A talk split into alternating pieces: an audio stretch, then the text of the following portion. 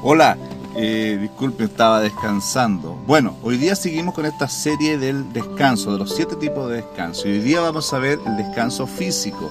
El descanso físico es todo lo que es eh, relajar los músculos, a las articulaciones, el cuello. Y el descanso físico lo podemos dividir en dos, descanso pasivo y descanso activo.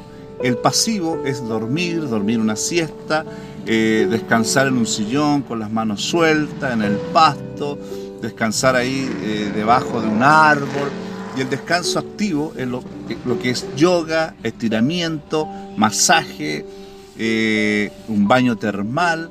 Ya todo eso mejora la, circulación, te relajas y descansas. Nos vemos.